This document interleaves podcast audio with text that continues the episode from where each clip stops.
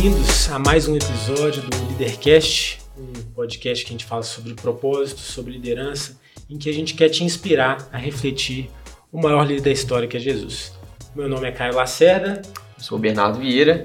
Hoje a gente está com um convidado aqui muito especial. Antes eu vou só falar é, da Fiscale, antes de a gente apresentar o nosso convidado de hoje. Fiscale é empresa, a gente está aqui né, no, no escritório deles é uma empresa de recuperação de crédito tributário, então se sua, eles fazem um, um diagnóstico né, para ver se sua empresa pagou imposto a mais, impostos indevidos. Isso acontece muito, principalmente é importante para as empresas fazerem esse diagnóstico, principalmente depois né, da pandemia, fechou, tá precisando de caixa. É, então a Fiscale faz esse diagnóstico. Hoje a gente está aqui com um convidado especial para caramba para a gente, que é o Fernando Borja. Vou deixar ele se apresentar aí, que o cara é, é muito fera. Tá muito honrado, muito feliz com a sua presença aqui, viu, Fernando? Ah, eu que agradeço, Bernardo. Agradeço também ao Caio, a oportunidade de estar aqui, né, do podcast Líder, né? É. O Leadercast. É isso. Pois é, é para nós é uma alegria, uma oportunidade a gente poder compartilhar, né? Eu acabei de sair agora até de um programa de rádio que eu tenho que eu falo sobre liderança. Hum. E o nosso maior líder é Jesus, né? Hum. Então, sem dúvida nenhuma, quem é que conseguiu, em tão pouco tempo, com tão poucos recursos, criar uma equipe, lançar uma visão, criar um plano de alcançar o mundo todo através de uma visão que era o Evangelho, né? Então, sem dúvida nenhuma, Jesus é hoje uma grande referência para nós como liderança. O mundo hoje tenta criar, né? Eu lembro, eu estudei, eu fiz o curso de administração, fiz direito, e me lembro muito na faculdade que o estilo de liderança era pirâmide.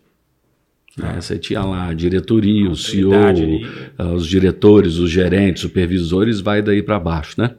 E a parte de baixo, o chão de fábrica, praticamente é, obedece, uhum. né? E hoje a gente sabe que é muito diferente, né? O próprio mundo começou a compreender que quem faz a diferença é o recurso humanos. Sim. E a gente vai entendendo na Bíblia que Jesus fala uma coisa muito interessante. Ele fala assim: os príncipes deste mundo dominam sobre os outros, mas vocês não vão ser assim. Quer dizer, ele é a pirâmide inversa. Ah. É ele embaixo e carregando a pirâmide toda para cima. Ou seja, aquele que serve é o que faz toda a diferença. E o mundo hoje está procurando isso. É, eu me lembro muito bem, é, Jim Collins é um famoso escritor né, sobre liderança e ele escreve dois livros curiosos. Um é Empresas Feitas para Vencer e outro é Empresas Feitas para Durar. Uhum. E ele começa a escrever sobre o estilo de liderança número 5. Na hora que você lê o estilo de liderança, você vê Jesus. É. É impressionante como que ele descreve que o verdadeiro líder na empresa é aquele que torce, que motiva, que trabalha para que os outros façam o trabalho. Exatamente. Ele cria um ambiente saudável, ele cria um ambiente seguro, ele cria um ambiente onde as pessoas têm liberdade de poder voar. Aí a empresa decola. Então é. é muito interessante nisso, porque ele pega as pesquisas de grandes empresas do mundo todo e aonde num espaço de 10 a 12 anos, quais empresas conseguiram fazer um crescimento contínuo nesses anos todos sem parar. Então alguns achavam, não, a General Electric, ela saiu de 500 milhões para não sei quantos bi. Não, eles não estavam preocupados numa empresa que esse ano vai bem, o outro ano vai ruim. Um ano vai uhum. bem, o outro vai ruim. Não, eles pegaram uma empresa onde, num certo momento, a empresa descolou e começou a crescer, crescer, crescer e foi a diferença. linear, assim. Né? Foi, não, uhum. foi diferente. Ah, não teve um ano bom, um ano ruim. E quando eles pegam essas empresas e fazem o comparativo, ele escreve o estilo de liderança número 5.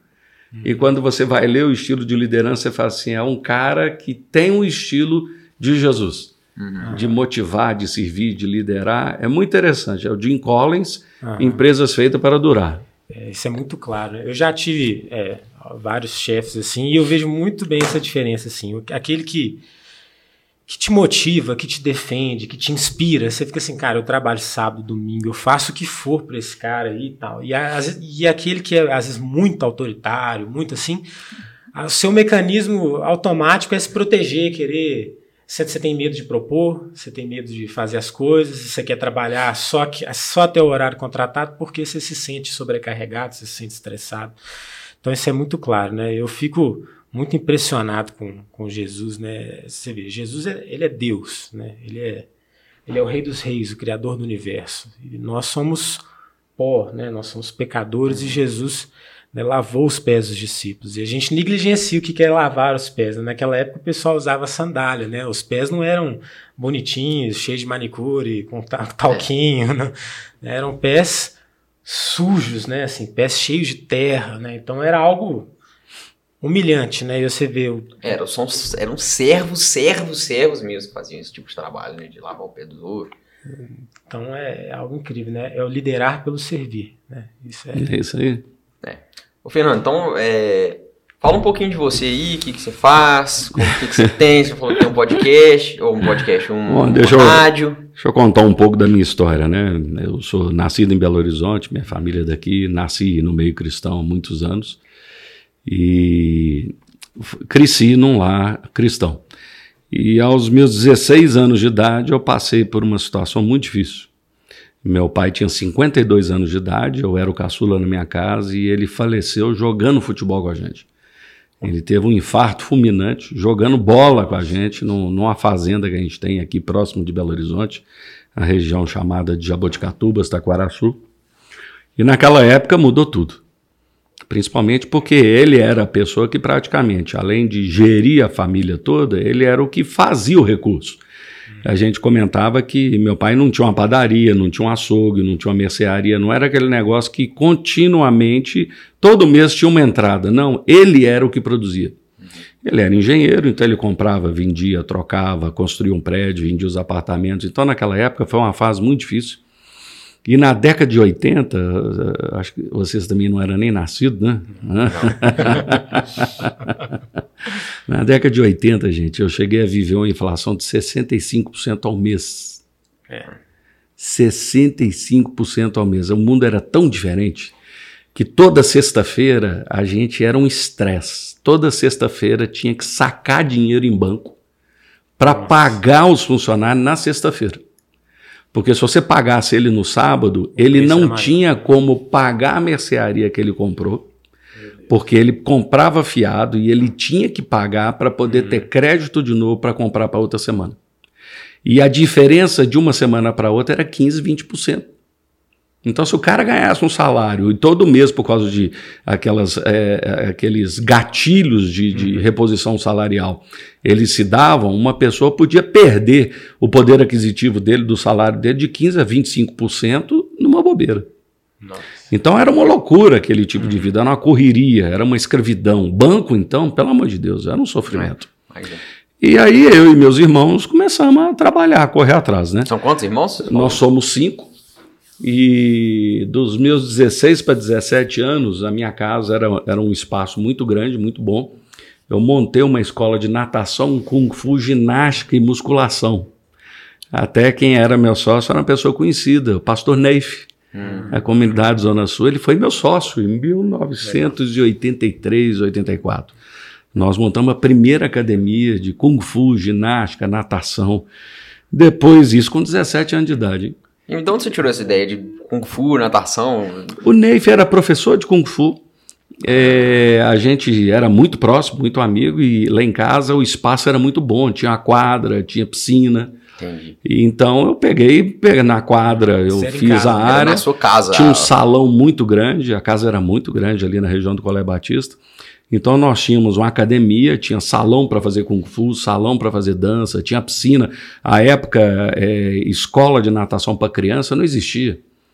Então foi muito bom naquela fase, mas era uma luta, né? Uhum. E aí mexi com confecção. A primeira confecção que nós montamos, assim, com estilo e às vezes uhum. desenhos cristãos, isso na década de 80. Ele chamava na época Cana Café, foi até uma, uma marca não, bem famosa na época. E mexi com confecção, depois mexi com sacolão, supermercado, padaria, açougue, pôs de gasolina. Nossa, tudo. A vida inteira, a vida inteira eu mexi, eu tenho até hoje um pequena terra, fazenda, e me formei em administração de empresas e direito. E eu, hoje, né, eu era, eu era vereador em Belo Horizonte até o final do ano passado, sou hoje o suplente de deputado federal, né, por Minas Gerais, já cheguei a assumir um tempo numa licença maternidade de uma dos deputados, e perdi a eleição por dois mil votos, vamos imaginar, dois mil votos, né? O meu partido, na época, me deu 25 mil reais para fazer campanha e para outra pessoa deu 750 mil reais. Você vê que o jogo é bravo, o jogo é bravo. O jogo não é brincadeira, né? Retorno por voto. Não é democrático, não é. É uma luta que a gente tem hoje em dia, principalmente as pessoas mais conservadoras, mais sérias, para poder lutar contra o sistema. Não é fácil. Mas eu e tive uma oportunidade em 1988 foi candidato a prefeito em Belo Horizonte, o Pimenta Veiga. Uhum. E eu tinha uma certa afinidade com ele, por causa do trabalho que ele tinha. E foi quando surgiu o PSDB.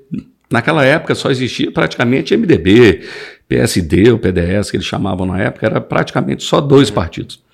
E aí surgiu o PSDB e nós começamos o trabalho do PSDB. Foi a primeira prefeitura que nós ganhamos no Brasil, em 1988. Eu havia formado em administração de empresas, eu estava fazendo o primeiro ano de direito. Poxa, estava hum. pronto para ir para a política, né? É. Tava 20, 23 anos de idade, imagina. 23 Nossa. anos, formado em administração, fazendo direito. E aí Deus falou não. Eu larguei tudo para ir embora para os Estados Unidos para fazer um seminário. Eu fui embora para Dallas, fiquei numa escola chamada Cristo para as Nações, né, o Christ for the Nations, que é em Dallas. Isso há quase 32 anos atrás, hein? Dá para imaginar? É, na verdade, vão fazer 33 anos agora, em maio de 2022. Uhum. Fui para lá, fui para estudar. Eu era o único brasileiro na escola. Hoje, minha filha do meio estuda lá. Minha filha do, é, mais velha já foi para lá, já estudou, casou com um sul-africano, o diretor da escola. E hoje a escola deve ter 300, 400 brasileiros, e naquela minha época eu era o único. Você imaginar como é que era. A moeda era tão cara que era mais ou menos, naquela época, eu acho que era umas 9 ou 12 vezes mais caro que a nossa moeda. Nossa, eu era é. dono de posto de gasolina e eu não tinha condições de pagar a minha escola. Eu que tive isso? que pedir bolsa de estudo. Trabalhei naquela época lá e era lavando banheiro, cortando grama, cortando, trabalhando, eles chamavam janitorial, né, que era limpeza em geral era jardinagem, fazia de tudo. Uhum. 1989. Depois eu voltei para o Brasil, me casei. É, em 98 eu retornei para os Estados Unidos, uhum. casado com a Flávia, minha esposa, que é hoje vereadora em Belo Horizonte, né? Ela que detestava política, hoje é a vereadora da família. Você vê como é que Deus trabalha. Quando a pessoa entende que o negócio é um chamado, muda tudo. Mas você que influenciou ela? Não, a Flávia. Tinham... As nossas famílias foram da mesma igreja muito tempo atrás. Uhum. Praticamente nós somos criados na mesma igreja. Uhum. É, nós fomos criados na Igreja Metodista Central, ali em Belo Horizonte, na Rua Tupis. O pai dela era muito contemporâneo, muito amigo da minha família. Morávamos até no mesmo bairro. O pai da minha esposa, Dr. L. Ferreira, ele era é, radiologista do Hospital Evangélico. Minha família é muito envolvida com o Hospital Evangélico há uns 60 anos. Uhum. E, e ele também, na época, ele era até presidente da Mocidade para a Crise do Brasil. A MPC, um dos. O Clubão nasceu na minha casa, lá no Colégio Batista, isso na década de 70, dá para imaginar um negócio desse? É. E meu irmão mais velho foi presidente da MPC. Até curiosamente, a minha casa, onde nós crescemos, era uma casa muito grande, lá começou o Clubão. Uhum. E a Dona Esmeralda era uma, uma pastora muito conhecida aqui em Belo Horizonte, Esmeralda Campela, ela é falecida. E ela uma vez encontrou com minha mãe e entregou para ela uma profecia, falando para ela que era Isaías, que era firma bem as estacas e estende a, a, a cobertura da sua habitação, as tendas da sua habitação. E minha mãe, naquele primeiro momento, não havia entendido. E, mas na minha casa, onde começou o clubão. Então tinham reuniões de 400, 500 jovens na década Nossa. de 70. Isso era maior do que muitas igrejas em Belo é, Horizonte na época. Não tinha isso. E lá que começou esse, pro, esse projeto, vamos dizer assim, de quebrar as barreiras entre as igrejas. Antigamente, quando eu era menino, era metodista para um lado, batista, presbiteriana, Assembleia de Deus, quadrangular, não se convivia cada muito. Cada um no seu canto. Ali, era cada um no doutrina, seu canto. Né? A MPC, que foi uma organização para-eclesiástica, que quebrou isso. E principalmente esse movimento de jovens. E quando, é, antes do meu pai morrer, minha mãe um dia perguntou para ele, falou assim, ele chamava Ari, perguntou assim, Ari, o que, que você acha da gente doar a casa para ser uma igreja? Aí ele falou assim: engraçado, eu nunca pensei nisso, mas é muito interessante a ideia. 30 dias depois ele tinha morrido. Nossa. E quando ele morreu, nós, os irmãos, junto com a minha mãe, nós decidimos doar a casa para ser uma igreja. Hoje é a Igreja Metodista Congregacional que funciona lá no Colégio Batista, na rua Ponte Nova, Sabará.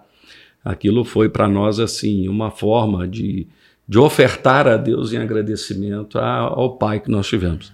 Uhum. Então hoje existe a igreja, existe o ministério.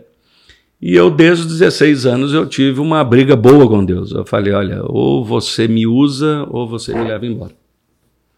E aí minha vida foi meio doida, né? eu fui o primeiro a sair do Brasil, praticamente da minha família. Naquela época, assim, todo mundo gostava de ver os filhos debaixo da asa, né? Hum. E eu enfrentei muita briga na própria família para conseguir sair do Brasil. E eu queria estudar fora. E fui estudar em Dallas, Logo depois eu retornei casado com a Flávia, com a filhinha mais velha, a Fabiana. E nessa época, em 98, quando eu retornei, é, eu era muito amigo da família do, do pastor Márcio, não tinha muita intimidade, mas a Ana era mais próxima. E ela me ligou me pedindo para ajudar para levar o André para o Cristo para as Nações em Dallas. E ele foi comigo. Ah, que legal. Então, em 98, o André foi comigo, o, um primo dele chamado Chicão, mora hoje lá nos Estados Unidos. Então, eles foram meus colegas do, do seminário em 98. Depois o André foi para o Rema e eu me formei no curso de missões. Eu fiz o curso de missões. Eu nunca pensei em pastor, em ser pastor. Eu queria aprender, queria crescer, desenvolver, né? Uhum. E mas fui me envolvendo muito nessa área de terceiro setor, missões. Trabalhei com Portas Abertas Internacional, que é a igreja perseguida, né? Uhum. Eu fiquei seis anos na organização. Cheguei a ser detido entrando num país comunista uma vez, com 32 Bíblias, 7 mil dólares. Que nós usamos esse dinheiro para fazer o primeiro Novo Testamento infantil. Isso mais ou menos em 2002, já tem 20 anos, hein? Imagina. Qual país que era que você estava? É, eu fui no Vietnã naquela época. Nossa. E Bom, Filipinas, Vietnã. Teve que.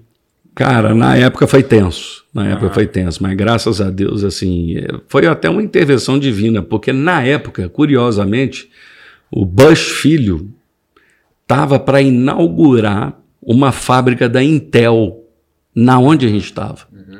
Então eu acho que naquele momento eles não queriam confusão, cara. Então eu lembro que eu fiquei no aeroporto detido por várias horas, até que num certo momento, e eles vão entrevistando a gente assim. Uhum. Chega um, entrevista, faz as perguntas. Meia hora depois, deixa a gente isolado, vem um outro, pergunta as mesmas coisas, para ver se a gente entrava em contradição, né? né? Uhum. Mas depois que eles viram que não tinha mais jeito, uma hora eu chamei os caras no canto e falei: por que, que vocês estão me detendo aqui? Qual é a razão? Não, não sei o que é bom. Então eu queria dar um telefonema para a embaixada. Aí eles assustaram comigo. Uhum. Falei, uai, eu quero saber por que vocês estão me detendo. Então, acabou que eles não tinham argumento e estava numa situação, o mundo todo voltado ali para o Bush visitando a Ásia. É. Ainda mais um país que foi um, um país de grande história com a guerra do Vietnã com os Estados uhum. Unidos. Então, acho que foi um momento propício que Deus criou, porque uhum. sei não, não sei o que ia acontecer, não.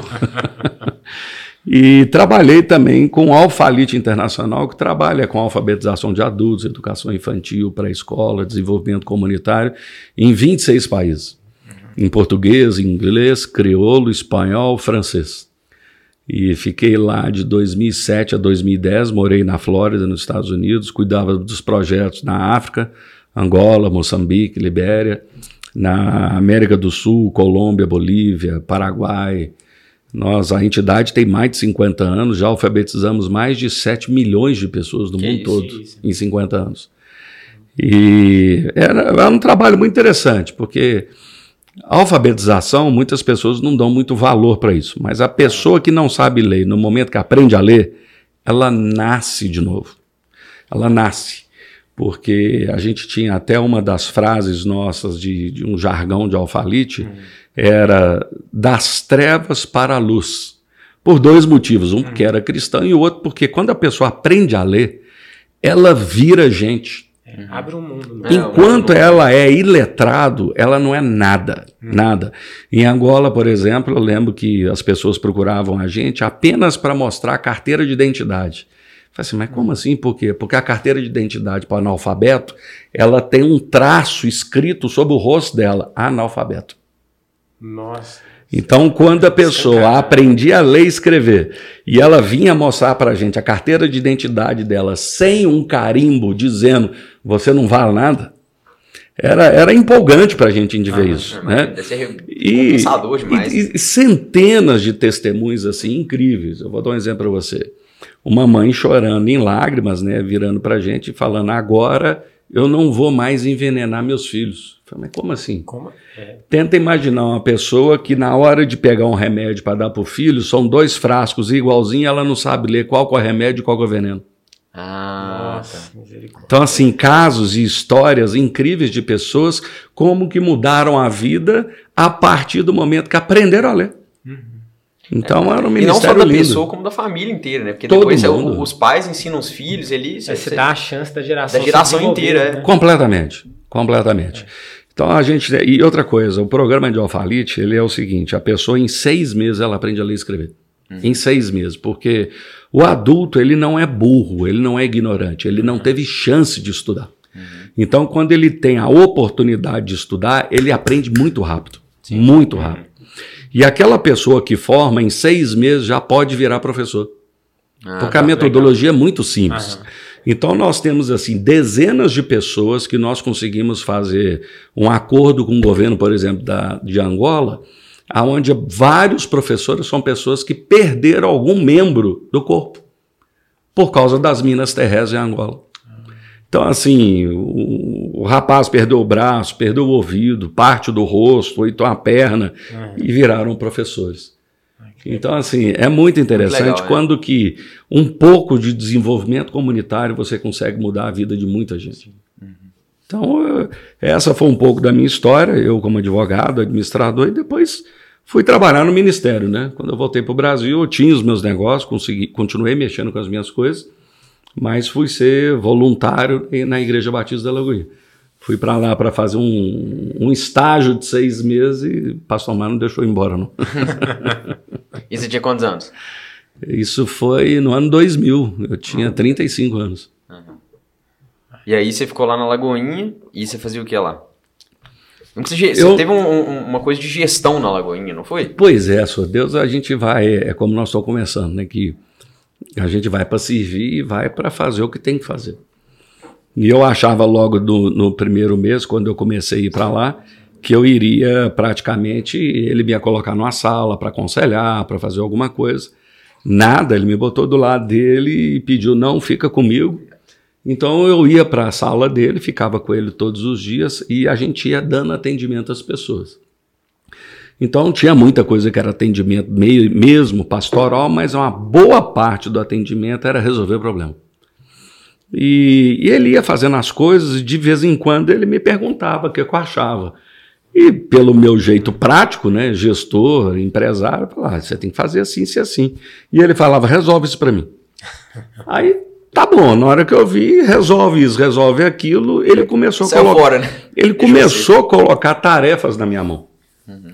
E acabou que eu que comecei o departamento de áudio e vídeo da Lagoinha, não tinha, não existia. Uhum nós tínhamos, eu trouxe dos Estados Unidos as primeiras câmeras de, de VHS na época, dá para imaginar.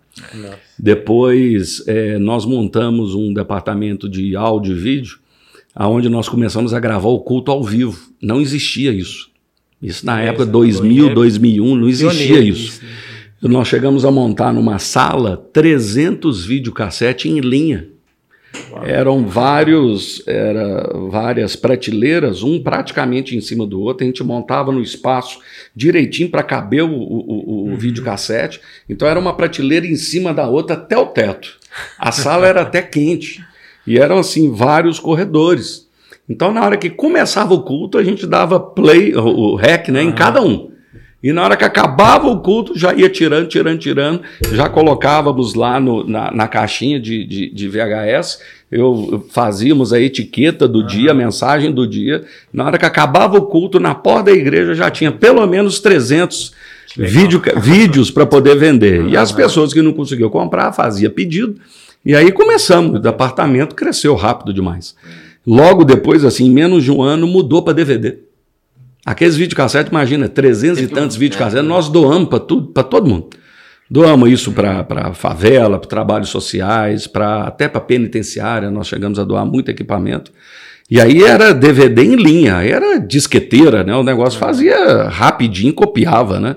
Você botava 30, 40 em linhas, colocava o massa, apertava, em dois minutos já tinha 40 DVDs gravados. E a gente fazia isso, vendia na igreja. E eu abri naquela época o lagoinha.com. Foi o primeiro portal evangélico do Brasil. Uau. Nos dois primeiros anos nós ganhamos o IBES. Nos dois primeiros anos, pra você ver que coisa. Nós chegamos a ter, na época, a Embratel, ainda era a Embratel, eles chamavam de backbone. Uhum. Só existiam dois, o da Embratel e da Lagoinha. Gente, que coisa. O, a, e o backbone da, da Lagoinha travava de tanto pages view que dava por hora. Oh. Porque o Diante do Trono fez. O, o Diante do Trono fez o, o, evento ao vivo. Foi a primeira ah. vez na história que nós conseguimos fazer o, o evento do Diante do Trono na Lagoinha, sendo assim, passado ao vivo pela internet. E aí vinha caravanas do Brasil inteiro. E eu, eu, eu peguei dois repórteres, jornalistas, então eles iam entrevistando as caravanas, pegavam o ônibus da Bahia, ia sentava com o pessoal, olha, queria me entrevistar você, vocês são da onde? Ah, nós somos de Salvador, que igreja que você é, não sei o quê. E todo mundo mandava mensagem, naquela época era SMS, né? Uhum. Todo mundo mandava, ó, oh, nós estamos no site da Lagoinha, e todo mundo entrava. Dava assim 180, 200 mil pages view por hora. Que isso? E aquilo travava caía o é, sistema em Belo Horizonte. Aguentar, né, a Embratel não aguentava. Então, assim, foi um, foi um boom do momento. Não existia, é, não existia site, não existia é, portal, não existia nada. Tudo começou naquela época, no ano 2000, 2001. E eu ainda abri, eu abri a Carisma em Belo Horizonte, o Seminário Teológico hoje da Lagoinha, nós abrimos ele no ano 2001. Aí veio Carisma, é, o departamento de áudio, de vídeo, a área de gestão da, da igreja. Depart... Ninguém imaginava a igreja ter departamento de segurança. É. É, a gente não imaginava isso. A igreja, quando eu entrei, tinha 13 mil pessoas. E a igreja explodiu em cinco anos, né? Então, área de segurança, comunicação, vídeo, aí veio a rádio, veio a televisão. Um dia, para você entender como é que era Pastor Márcio, Pastor Márcio era, sempre foi muito engraçado, né? Ele, ele ia dando tarefa para a gente. E eu, como resolvia tudo, o povo não tinha talvez essa habilidade que eu tinha de resolver. O que vinha na minha mão eu resolvia. Uhum. Eu é, me lembro. de gestor de praticidade, eficácia, prático, né? Prático. O negócio é para resolver, é para resolver. É. E eu me lembro que uma vez uma pessoa, passou mais tinha um programa de televisão na Bandeirantes. E se eu não me engano, era assim, 8 horas da manhã, alguma coisa assim. De repente, meu telefone toca, logo depois acabou o programa de televisão, e uma senhora falando comigo: Olha, eu acabei de pegar o seu telefone com o pastor Márcio e ele falou comigo que eu queria saber sobre bolsas de estudo do Colégio Cristão. Eu falei: Bolsa de estudo do Colégio Cristão? Ué, não estou sabendo, que que é não, isso, mas deixa eu anotar o seu telefone, eu vou despachar com o pastor Márcio, sento com ele e olho o que, que é e te ajudo a resolver. Aí, naquela tarde, sentei com ele para despachar as coisas. Eu, eu gerenciava a igreja toda nessa época. E eu virei para ele e falei assim: Ó, oh, pastor, tem um último item aqui. Uma senhora me ligou aqui, não me lembro o nome, e ela perguntando sobre bolsa de estudo do Colégio Cristão. Aí ele foi, pegou na minha mão e falou Ô filho, a partir de hoje eu sou o diretor-geral. ele era muito assim. Eu falei, mas como assim? Não, eu preciso de alguém resolver lá e tal. E eu lembro que eu falava muito com ele assim, mas a verdade é o seguinte: eu vou resolver ou o senhor vai toda hora ficar falando o que tem que fazer? Não, filho, pode resolver. E aí, meu irmão, eu deitei e rolei, porque aí eu implementei a visão que a gente tinha. Eu me lembro que o colégio, na época, a gente devia ter mais ou menos uns 90 e poucos funcionários, a gente já tinha uns 700 e tantos alunos. E eu consegui, em dois anos, construir um prédio novo conseguimos pagar todas as dívidas que tinham da escola e preparamos já o crescimento da escola. Então, e o bacana era isso, porque o meu jeito de administrar era muito em tudo que eu estudava.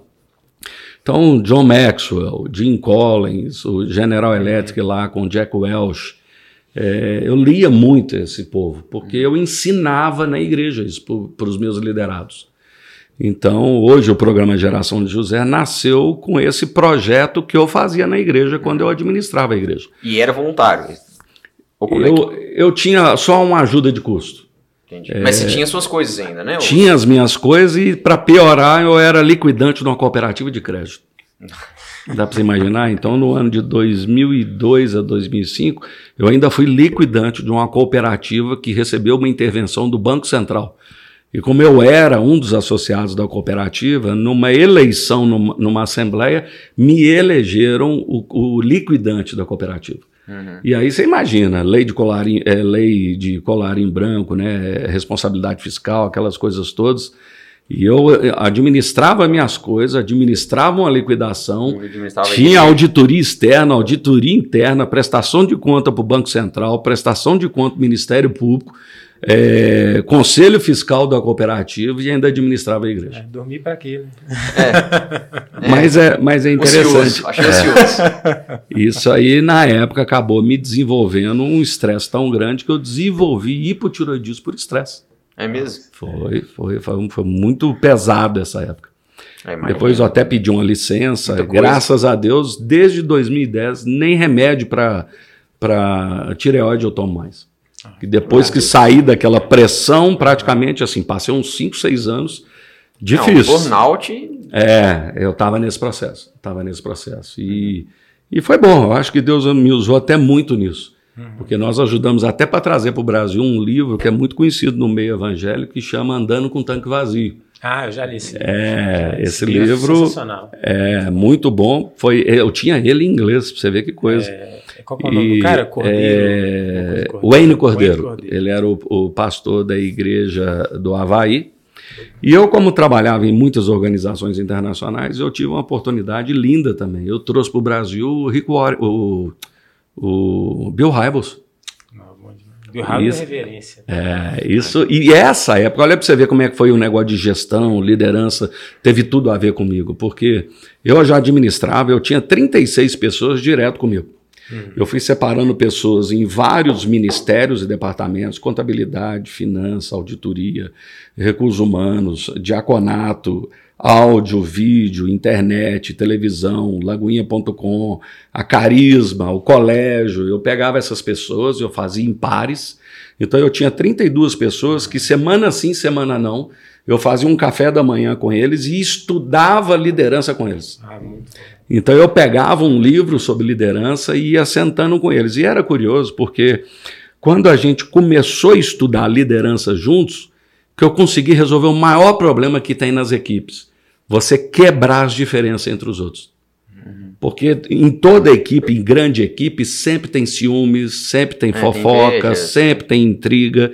Mas quando você começa a trabalhar com um grupo semanalmente ou quinzenalmente, e cada um vai compartilhando as suas áreas e as suas dificuldades, as pessoas que hoje têm atrito, ela começa a se observar no lugar do outro. Uhum. Então, assim. Mas foi... se tornam vulneráveis, né? Você vai se tornando elas se abrem é. e elas começam a compreender por que, que alguém tomou uma atitude. Uhum. Então era muito comum nos departamentos alguém tomava uma atitude e um outro departamento criticava. Pô, por que, que fulano tomou essa atitude?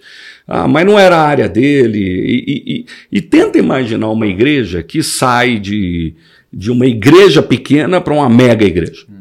Ninguém, você não vai encontrar hoje nenhum pastor que vai para o seminário para aprender a gerir uma igreja de mil pessoas. Uhum. Não existe isso. Ninguém aprendeu no seminário teológico isso. Uhum. Eu me lembro que nessa época, as únicas duas pessoas que tinham o cargo em alguma igreja chamado pastor executivo era eu em Belo Horizonte e o pastor René, é, que ele era o pastor executivo da Igreja Batista do Morumbi, em São Paulo, uhum. que era outra igreja monstro. E ele era ex-funcionário da, da Ford Internacional. O cara cuidava da América Latina. Uhum. E, então, assim, eu, eu tive que estudar essas coisas todas sobre gestão de recursos humanos, treinamento. E aí eu comecei a aprender muito sobre estilo de liderança.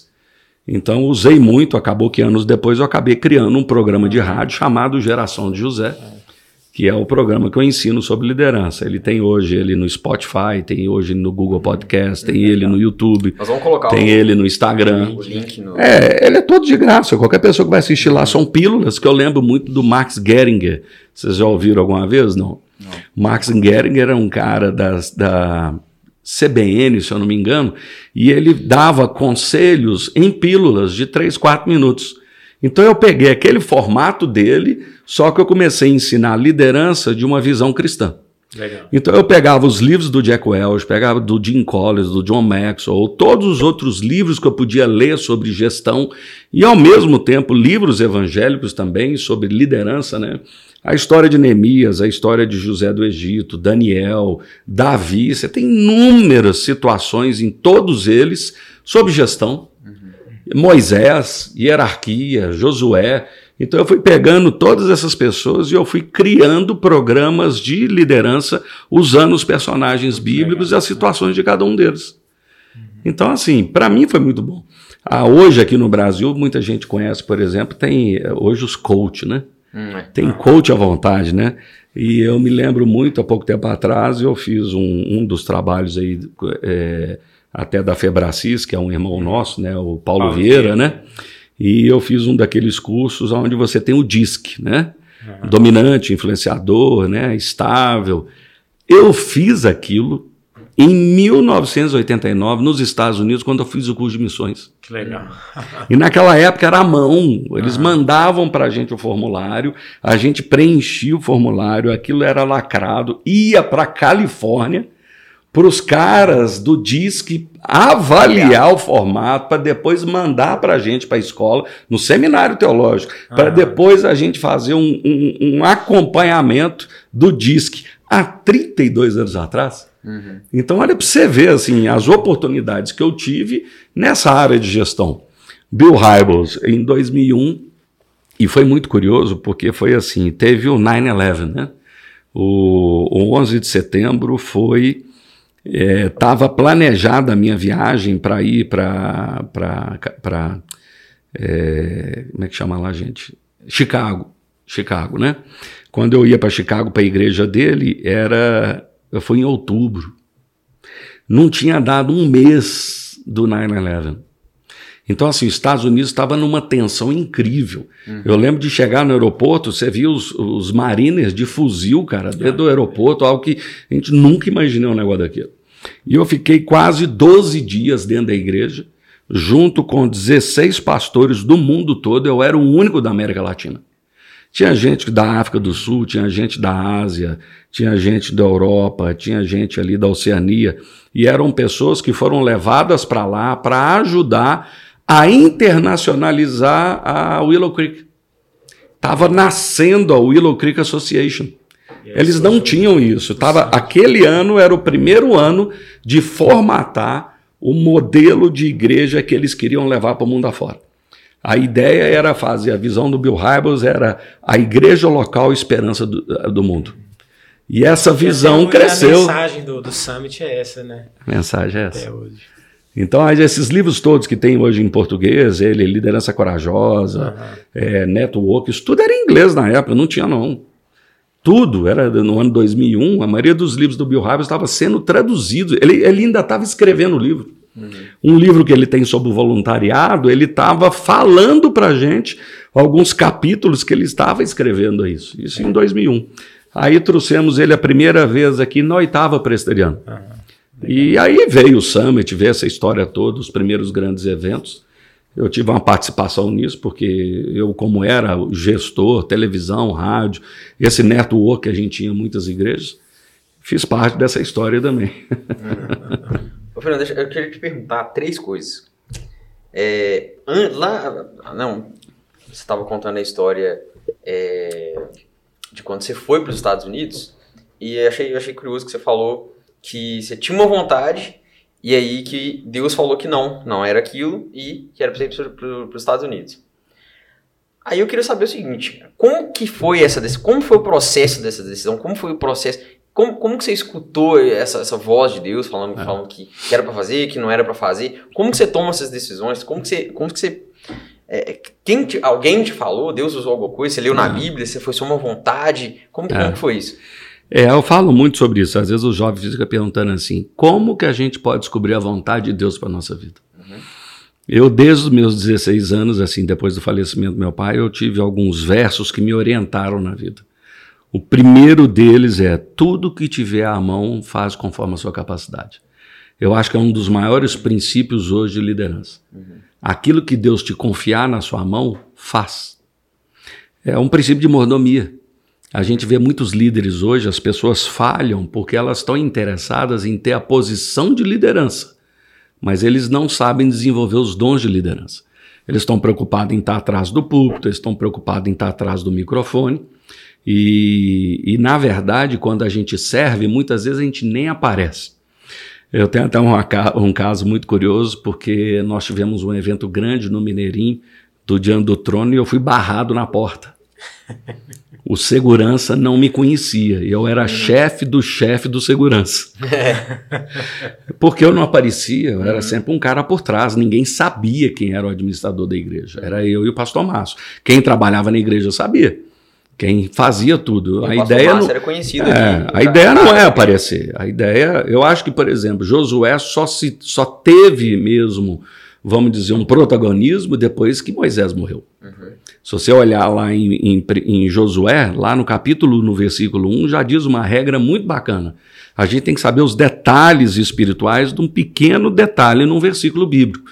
Lá fala assim: que Moisés é servo de Deus e Josué é servo de Moisés. É. Olha que coisa. Quando Moisés morre, Deus fala assim: Meu servo Moisés é morto, agora é com você. Uhum. Então, um dos princípios que eu falo muito para as pessoas sobre liderança é o seguinte: se você não é fiel ao seu líder, quando é que você vai receber o que Deus tem para você? E isso é um versículo bíblico. Jesus fala: se você não é fiel naquilo que é dos outros, quem vos dará o que é vosso? É uma regra espiritual. Eu só vou conseguir receber o que Deus tem para mim se eu aprender a ser fiel naquilo que é dos outros.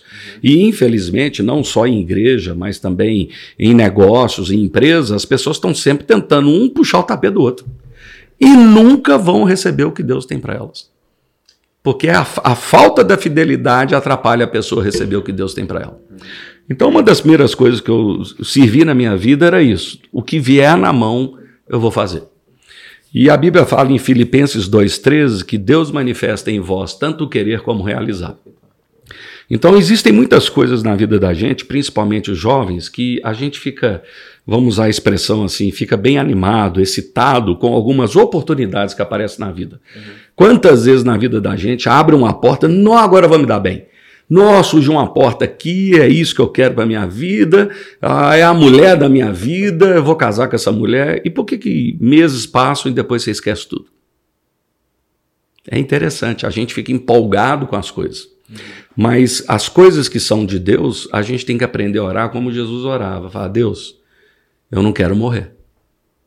Afasta de mim esse cálice. E Jesus foi honesto. Ele falou: Olha, eu, tô, eu tenho medo de morrer. Mas eu quero que o Senhor cumpra a sua vontade na minha vida e não a minha. Então eu pegava esse versículo que dizia que é, Deus manifesta em nós tanto querer como realizar, e eu falava com Deus, falava, Deus, eu estou super animado com essa possibilidade. Vou dar um exemplo para você. Eu, com 22 anos de idade, eu estudava nos Estados Unidos e recebi um convite para trabalhar com Renar Bonk. Uhum. Eu, eu traduzi o livro dele em português. Ah, que legal. Aquele livro, eu, eu fiz o, o Evangelismo por Fogo dele, eu fiz do, do fundador da escola nos Estados Unidos, é, Um Corpo, Um Espírito, Um Senhor. Eu traduzi um outro livro de uma outra mulher americana também. Eu fiz esses três livros no Brasil. E naquela época eu havia recebido o convite para ir para a África e para a Alemanha trabalhar com eles. Pô, fiquei super empolgado. Poxa, eu vou trabalhar, que legal, menino novo. Pô, é uma porta ministerial tremenda. Um dos maiores avivalistas da história. Não, não eu nunca vi, nunca vi na minha vida. Não, não existe até hoje. Você vê uma fotografia com um milhão e meio de pessoas, dois milhões de pessoas assistindo um culto. É impressionante. É, na Nigéria, é. os cultos que ele fazia. E o genro dele era brasileiro.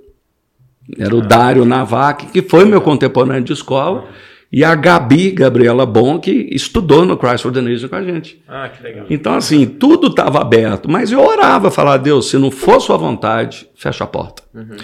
Então eu sempre aprendi na minha vida o seguinte: é, olha que outro verso interessante, que seja a paz de Cristo o hábito dos vossos corações.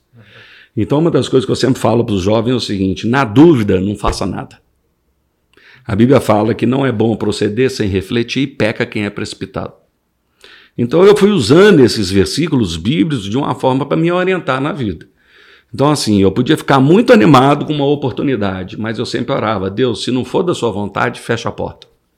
A Bíblia fala em Apocalipse 3 que Jesus tem a chave de Davi, a qual ele fecha e ninguém abre, a qual ele abre e ninguém fecha.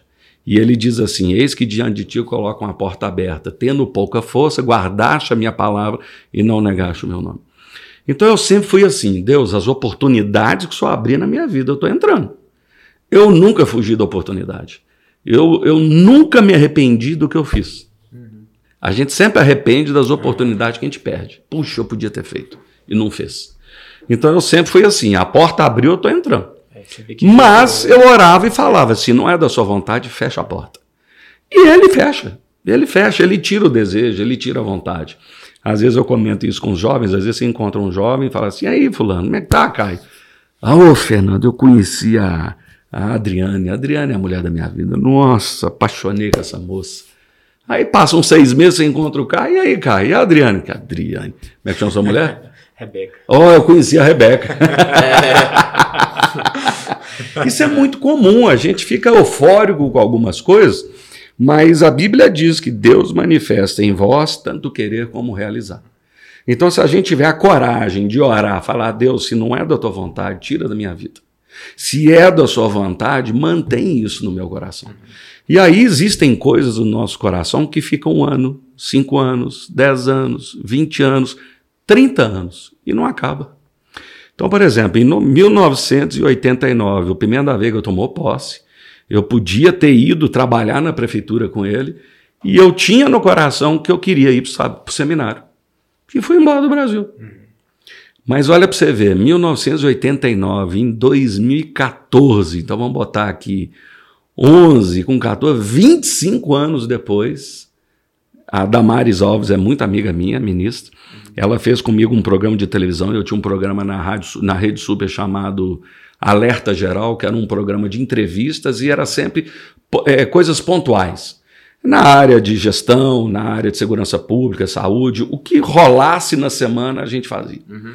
Então, to, eu chamava desembargador, polícia militar, civil, tudo. Políticos, entrevistava as pessoas e o pau quebrava às vezes, que a gente trazia um cara de uma linha e outro de outra. Uhum. E eu era intermediador daquilo. E eu, em 2014, eu fui fazer um programa e a Damares Alves veio fazer um programa comigo de uma hora. Foi a primeira vez que eu fiz um programa com uma pessoa de entrevista.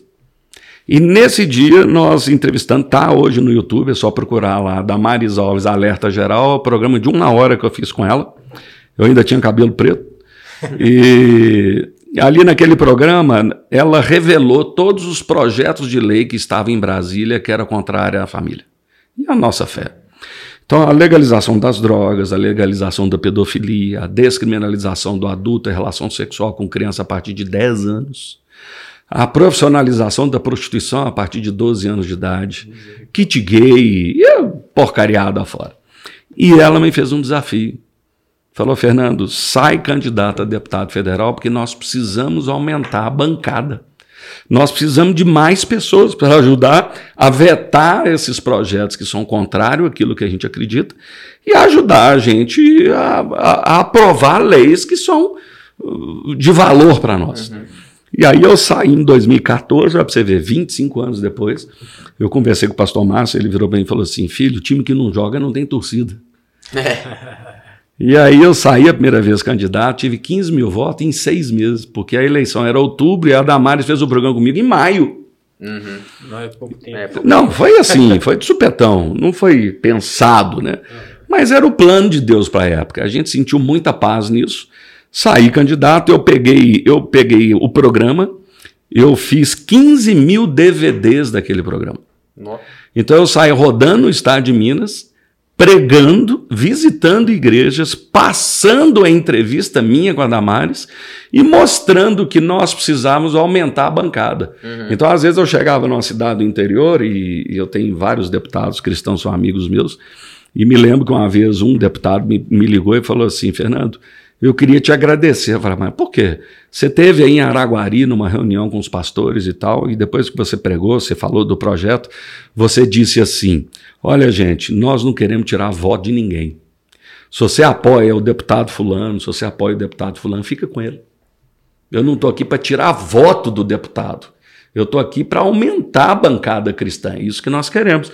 E esse deputado me ligou, falou: Você é o primeiro que eu conheço que faz campanha sem falar mal dos outros. Eu falei: Então você vai me conhecer muito tempo, porque o projeto não é esse. Uhum. Meu projeto não é ser deputado para tirar os outros. Meu projeto é a gente fazer mais deputados, a gente aumentar o espaço de influência na Terra.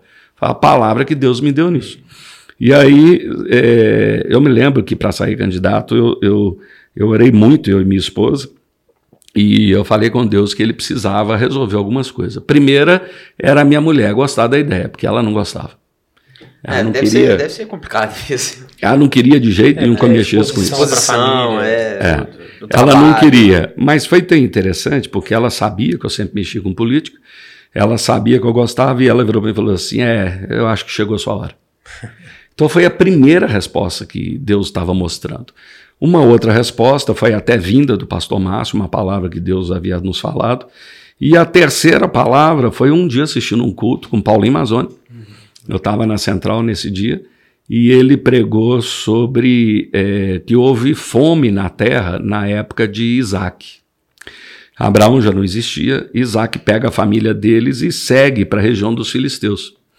E ali Deus abençoa muito Isaac a ponto que o rei dos filisteus fala com ele: Ó, oh, volta para sua terra, porque você está me criando muita confusão, tá dando inveja no povo, eu não posso garantir a sua segurança, então volta para sua terra. Quando ele volta para a terra dele, os poços que o pai Abraão havia aberto, eles enterraram, os filisteus enterraram. Aí ele reabriu o primeiro poço, houve contenda. Ele abriu um segundo poço, ele usa uma outra expressão, que houve ali prevaricação, alguma coisa assim, uma, uma disputa. Uhum. E quando ele abriu o terceiro poço, não houve nada, ficaram em paz. E aí ele chama aquele terceiro poço de Helbot, que significa literalmente: o Senhor alargou o meu espaço na terra. Ah. Então, assim, naquele dia foi a terceira palavra que Deus trouxe para mim, para Flávia, de que era plano dele para a gente entrar na política. Uhum. E Deus vem alargando o nosso espaço na terra. Então eu saí em 2016 a vereador, fui eleito. Saí em 2018 para deputado federal, perdi por 2 mil votos. Eu pulei de 15 mil para 36 mil votos, sem dinheiro, sem nada. Uhum. É, cheguei a assumir numa suplência como deputado federal durante alguns meses, numa licença maternidade de um deputado. E quando eu voltei para Belo Horizonte, eu era praticamente, eu e o Matheus Simões, era o único vereador junto comigo, que a gente era não é que a gente era oposição. O que era bom para Belo Horizonte, a gente votava, a gente era independente. O que era errado, a gente ia para briga. Não concordava, derrubava, fazia o que tinha que fazer. de oposição e. É. É, uma vez eu conversei com, com o, o Matheus Simões, eu, eu, conheço muito o, o, Lucas Gonzalez, né, deputado, ele, ele, ele, é pastor, foi, foi o pastor do meu casamento também. Aí um dia a gente almoçou junto e o Matheus Simões estava contando assim que o que tem de gente lá é, tentando aprovar coisa que não faz o menor sentido, não tem a menor importância para tentar barrar as pautas importantes, assim, ele falou assim, era nome de estátua de não sei quem que é. põe na frente. Falou assim, meu trabalho é muito mais de zagueiro do que de, de atacante lá. Né? É. Isso acontecia muito. Eu acho que o trabalho de vereador, ele é, eu acho que literalmente ele é 80% fiscalizado. Uhum. 80%, porque os outros 20%, ou o cara realmente discute projetos de lei mesmo, ou o resto é essa coisa. É o cara querer.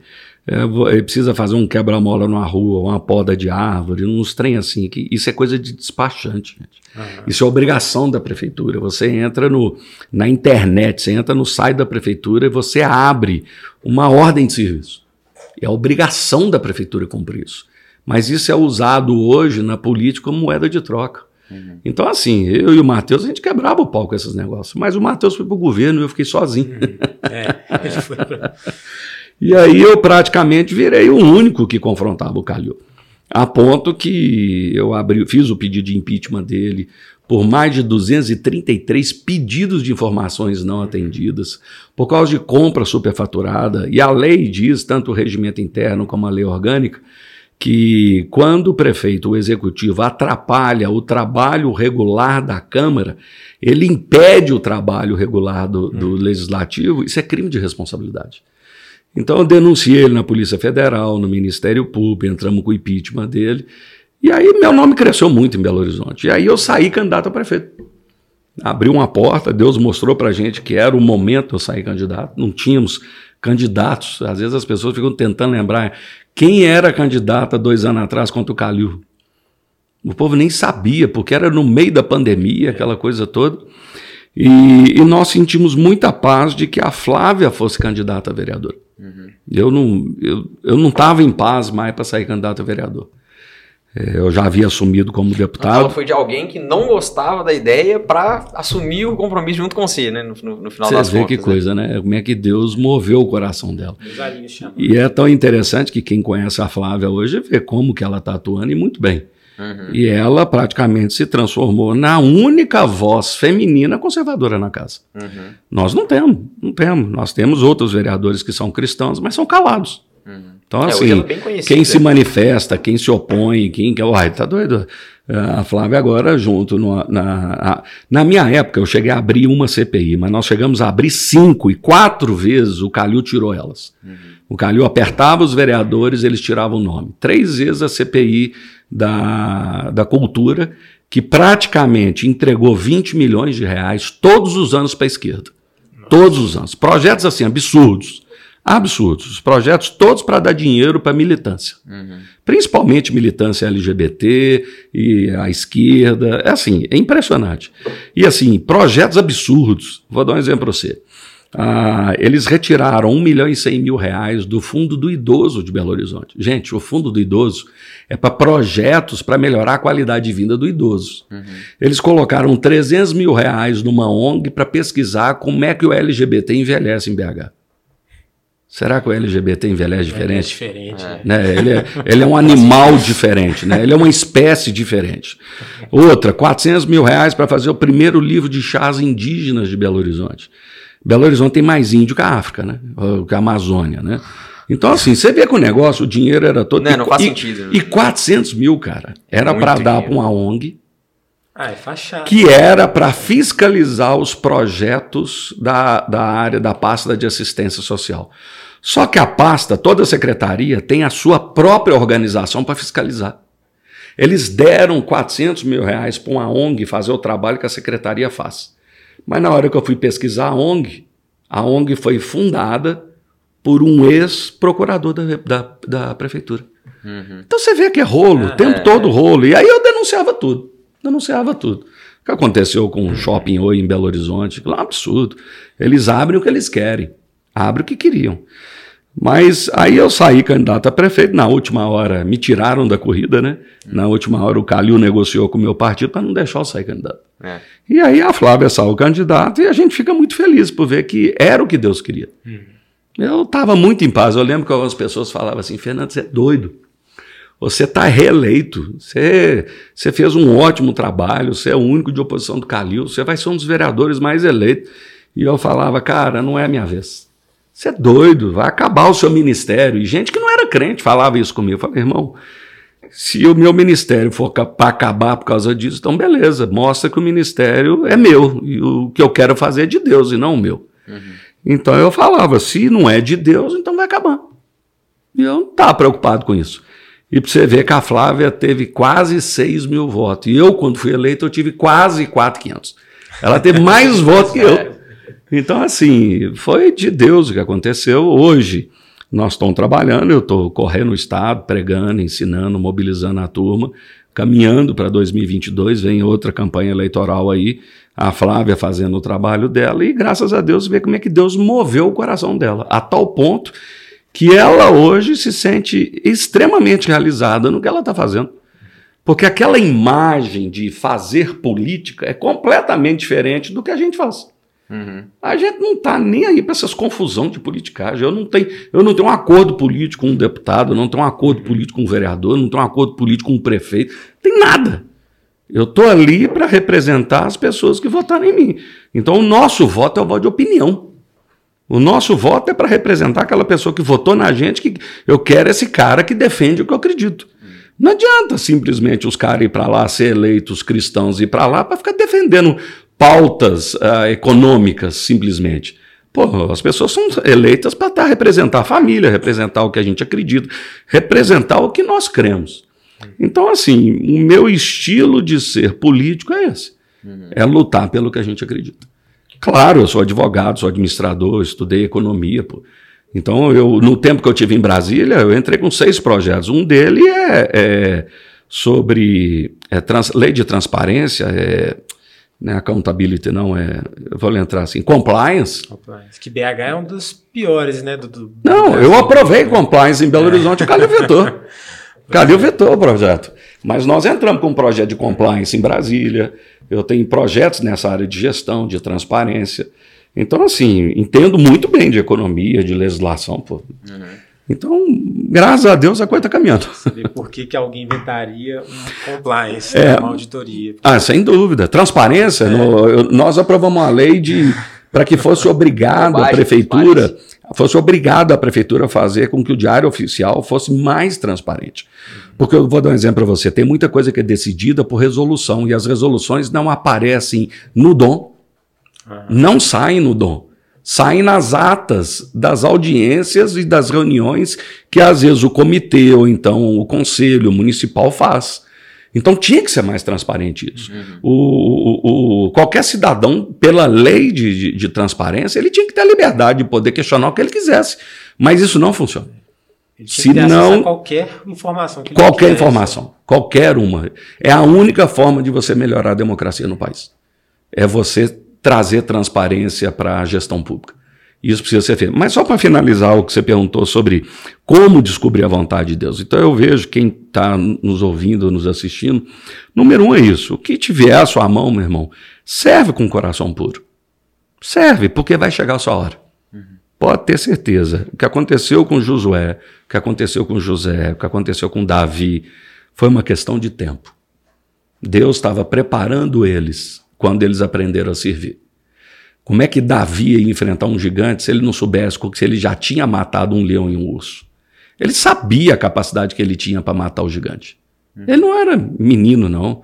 Ele sabia a capacidade e habilidade que ele tinha para acertar uma pedrada na testa daquele gigante. Entendeu? Então, José no Egito, é, Daniel.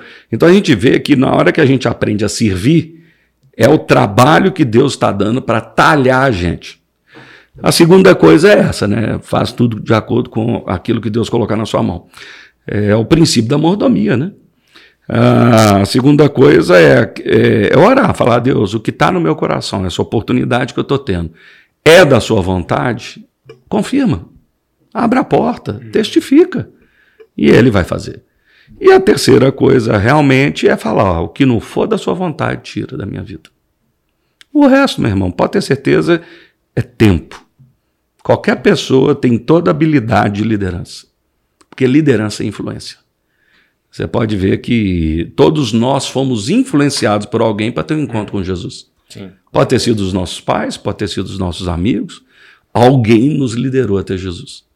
Então, eu acho que esse é o tipo do trabalho para buscar a vontade de Deus é ter um coração puro. Colocar na mesa para ele as coisas e falar: Deus, o que é sua vontade, abra a porta. O que não é da sua vontade, tira do meu coração isso. E aí tira, pode ter certeza. É, amém. E eu sei que hoje você, você trabalha bastante falando, fazendo palestra, pregando sobre ideologia de gênero, sobre, é, sobre essas. Como está essa batalha, essas, essas contra, contra, essa, contra essas coisas que. Pode, pode ficar tranquilo, o microfone é tranquilo. Como tá a batalha? Como que tá esses lugares? Você, você viaja muito pregando? Como que as pessoas recebem essas coisas? Como, como, como que tá hoje? Porque hoje é, isso é bem enraizado, né? É, então isso... você vai numa cidade, você vai palestrar sobre isso, como que as pessoas recebem, as pessoas vão, as pessoas Você, você tem um, um medo de uma retaliação da militância? Como, como que funciona? Ah, eu já estou com bastante experiência nisso. Já tem uns oito anos que eu faço isso. É, comecei a falando mesmo sobre esses projetos na época da Damares. Comecei a estudar muito o assunto, fiquei muito amigo da Marisa Lobo. Marisa Lobo é uma grande amiga minha, ela é hoje, ela está no estado do Paraná, em Curitiba, ela dá palestras sobre isso, famílias em perigo. Ela fala sobre a ideologia de gênero na educação. Então eu comecei a estudar e aprender muito sobre isso. Guilherme Shelby, que tem muito material sobre é, a família educa, a escola ensina. E, e, e, eu comecei a estudar muito legislação nessa área, por, por ser vereador existem algumas leis que nos protegem. E eu sempre lutei para que essa lei continuasse. Uhum. E as pessoas acham que, que não tem como a gente lutar contra isso. Claro que tem. Por exemplo, o artigo 12 do Pacto São José da Costa Rica diz que é direito dos pais a educação religiosa e moral dos seus filhos. E eles gostam de falar muito de Estado laico, né? Você viu falar assim, ah, o Estado é laico, né? Eles falam isso e, e tentando dizer assim, o, o Brasil é ateu. Tem nada a ver uma coisa com a outra. É. Então, é, é, é, laicismo é diferente de ateísmo. Tem nada a ver uma coisa com a outra. Mas eles usam esse argumento para dizer que se você é cristão, você não pode nem entrar na escola. Hum. Tem nada a ver uma coisa com a outra. Então, hoje eu falo sobre é, a ideologia de gênero, o movimento feminista. Eu falo sobre o ativismo gay. Uhum. Falo muito sobre o marxismo cultural, essa guerra cultural falo sobre o direito dos pais na educação religiosa e moral dos seus filhos, falo do Estado laico e falo hoje principalmente sobre a nossa liberdade de expressão e de crença, que é hoje o que mais está sendo ameaçado. É, tá sendo eles restrito, usam né? cada vez mais rede social. Eles usam narrativas, eles usam falsos argumentos para tentar nos calar. E assim, como tem muita gente que é falta de, sabe, de conhecimento, tem muita gente fazendo coisa errada. Vou dar um exemplo para você que aconteceu com um pastor na Bahia agora há pouco tempo. Esse pastor foi pregar um dia uma mensagem e ele falou homossexualismo. Uhum. Bom, o Ministério Público da Bahia notificou ele, ele foi compareceu ao Ministério Público e ameaçaram processar ele por crime porque ele usou o termo homossexualismo porque o Ministério Público interpretou que homossexualismo é doença. Olha para você ver, isso é interpretação dessa procuradora, dessa promotora. Isso não é interpretação do Ministério Público, isso foi interpretação pessoal dessa mulher que era a promotora pública. Ah, aí por que, que eu falo isso? Porque o que ele fez foi uma aberração. Ele assinou um termo de ajustamento de conduta, ele retornou à igreja dele no outro domingo e se desculpou pelo que ele falou. Uhum. Ele não tinha que desculpar nada. nada. Nada. A Constituição protege a nossa liberdade de crença, de opinião, de pensamento e de religião. Mas ele foi muito mal instruído. Por quê? Eles pegam, é, igual estou dizendo para você, eles pegam narrativas e eles tentam dizer que isso é a lei, e não é. Então, uma vez, por exemplo, uma menina me procurou dizendo assim: Pastor, eu estava na minha escola, uma escola estadual, e a minha diretora me chamou no, na, na, diretoria e disse para mim que eu não posso fazer o clubinho na escola. Clubinho, estudar a Bíblia, orar com os outros. Uhum. E ela falou assim que o Estado é laico, então a menina não podia fazer isso. Aí eu orientei a menina: você volta segunda-feira na sua diretora e você vai falar com ela porque o Estado é laico que você vai fazer. E que se ela impedir, aí sim ela está fazendo com que o Estado não seja mais laico. Uhum. Porque a diretora, ela é representando o poder público. E como agente do Estado, ela tem que ser isenta. Uhum. Estado laico é isento. O Estado laico, ou laicismo, é o juiz de futebol no jogo de Atlético Cruzeiro. Ele não torce para o Cruzeiro e não atrapalha o Atlético. Uhum. Ele não ajuda um time e não prejudica o outro. Uhum. O Estado laico ele é isento, ele não promove nenhuma religião. O Estado brasileiro não promove nenhuma religião. E o Estado brasileiro não impede o funcionamento de nenhuma religião. Então, no momento que a diretora de uma escola vira para um adolescente e fala que ela não pode estudar a Bíblia na escola, no horário do intervalo, ela, essa, essa diretora, está incorrendo num crime. Ela está fazendo, primeiro, ela está sendo preconceituosa com a religião de alguém. Porque enquanto os outros vão lá para a escola fumar maconha, roubar os outros e fazer pornografia, a diretora não fala nada. Agora, quando alguém vai na escola, leva a Bíblia para falar de Deus, a diretora vai reclamar? Uma pinóia. Já cansei de falar para os outros, pode procurar a gente, nós vamos processar essa diretora. A mesma coisa que eu ensino às pessoas. Quando o, o, toda religião tem uma moralidade. Então, vou dar um exemplo para você aqui. O cristianismo tem na, na nossa moralidade cristã o casamento é entre homem e mulher.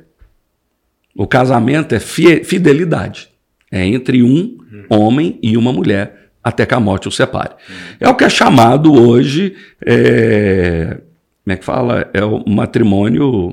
É, lembrar que é a palavra correta aqui.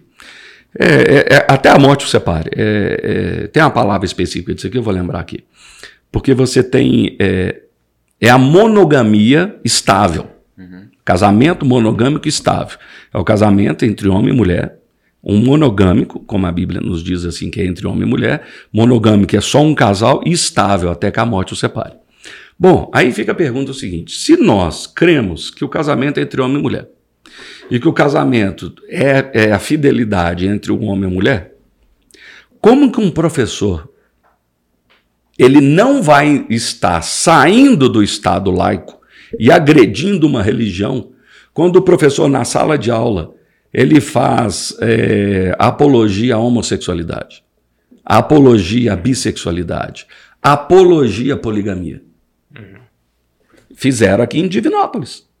Uhum. Os alunos de uma escola em Divinópolis, saiu o padre Christian, que é da paróquia lá de Divinópolis, tem um vídeo dele mostrando, aonde um casal procurou ele. E aí o casal dizendo o seguinte: Padre, essa semana nosso filho estava no quarto conversando com uma colega, 13 anos de idade. E, e aí os pais ouvindo a conversa do filho, sem querer, estava na sala eles ouvindo. E de repente a conversa era o seguinte: uma colega de sala desse menino de 13 anos de idade, junto com o namorado, convidando o menino a fazer parte do namoro. A três. Ai, meu Deus. Aí os pais assustaram. Não, os pais assustaram. Mas o que, que é isso, filho? 13 anos. 13 anos de idade. Aí os pais assustaram. Filho, que negócio é esse? E eles achando que era coisa da menina ou do menino. Pô, esse mundo tá muito doido. Não, o menino tirou uma folha da escola. Uma professora deu aula sobre poliamor na sala de aula para alunos de 13 anos de idade. Variedades de poliamor. Em N em poliamor cruzado, poliamor em N, quer dizer, hétero com homossexual, pode ser sexteto, pode ser. Cara, tem isso, tá lá, tem seis ou oito tipos de poliamor. Aí eu te pergunto: se o Estado é laico, como que um professor vai dar uma aula sobre orientação sexual? Como que um professor vai dar uma aula sobre diversidade sexual. Ele está ou não está agredindo a religião de alguém? Claro que está. Claro.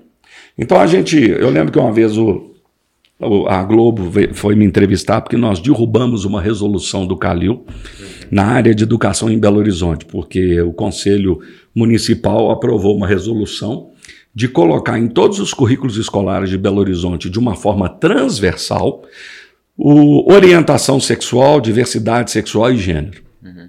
E nós derrubamos isso. Aí foram me entrevistar, falando que a gente era preconceituoso e tal, que a gente não entendia o que era educação sexual. Eu falei, então eu não entendo. Porque o que eu entendo de educação sexual é corpo humano, reprodução humana, doenças sexualmente transmissíveis, reprodução. que mais? Orientação sexual. O que, que o, o Calil tem para orientar sexualmente a vida dos outros? É. Uhum. Que que Diversidade sexual. O que, que o professor vai ensinar sobre bissexualidade para os meninos dos outros?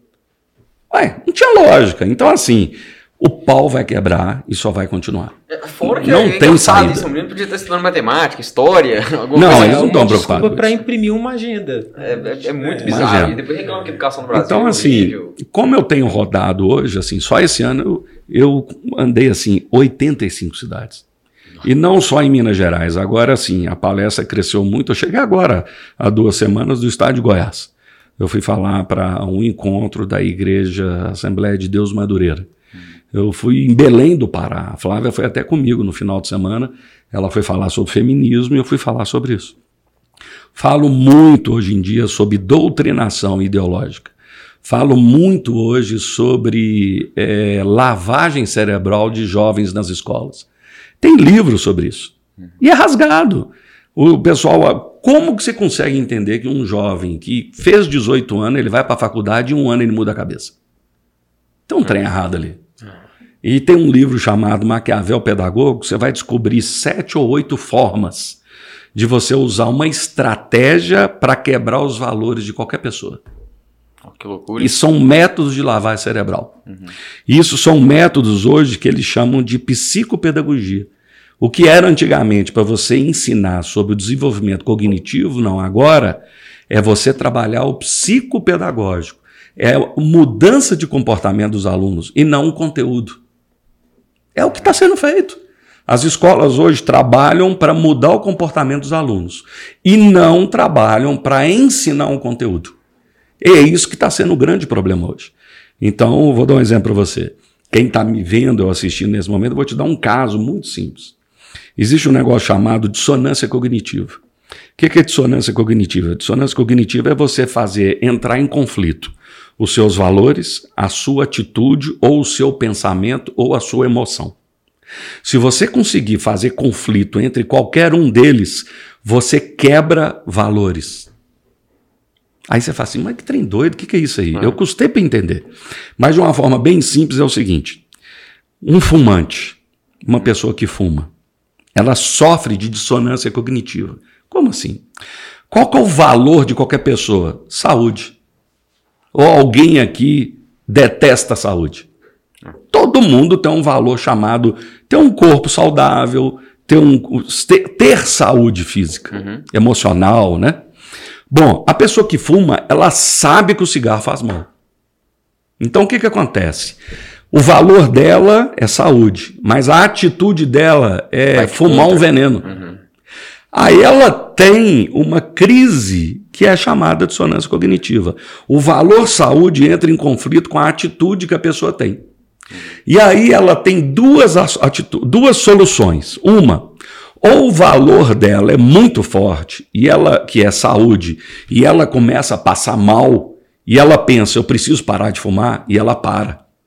Porque o valor saúde para ela é muito forte. E ela desiste de ter um comportamento que prejudica a saúde. Ou ela começa a justificar, quebrando o valor que é a saúde.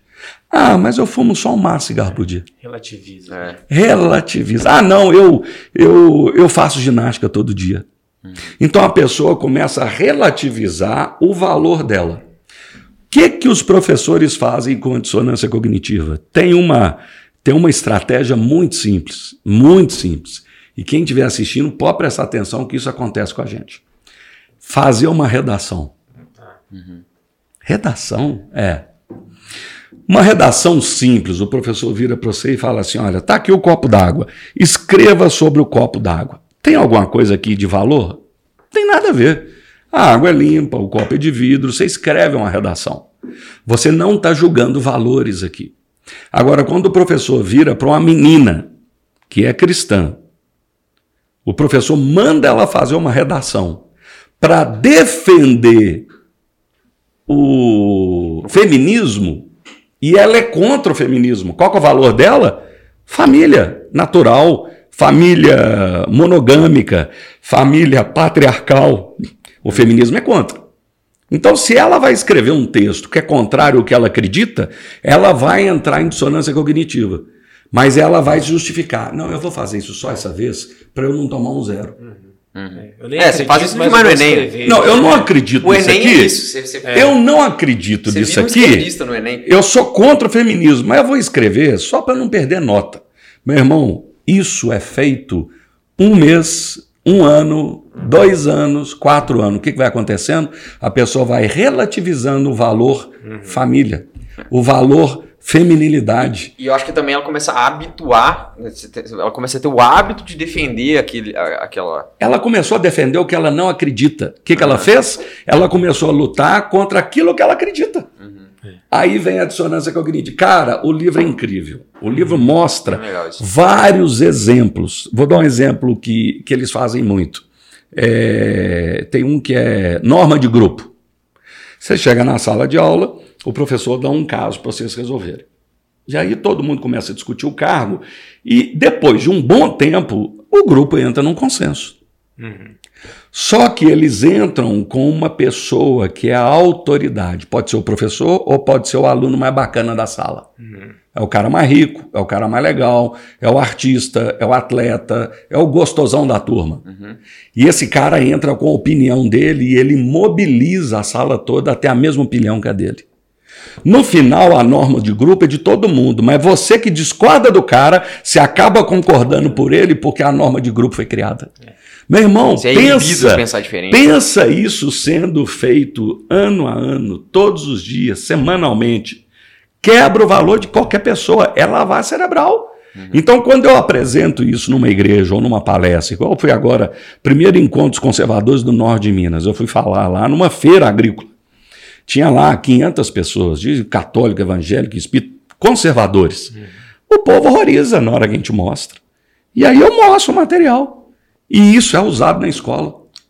Isso é intencional. É. Intencional. Quando o professor faz você fazer uma redação sobre um conteúdo que você não conhece, mas antes o professor te dá uma aula sobre aquele conteúdo, ele direciona você a fazer a redação para defender a tese que o professor que te quiser. deu. É. A tese que o professor te deu. Uhum. Ah, nunca roubaram, o Lula nunca roubou, o BNDES que nunca sumiram com dinheiro. Petrobras quebrou, isso não existe. Cara, cai não é nessa bobajada.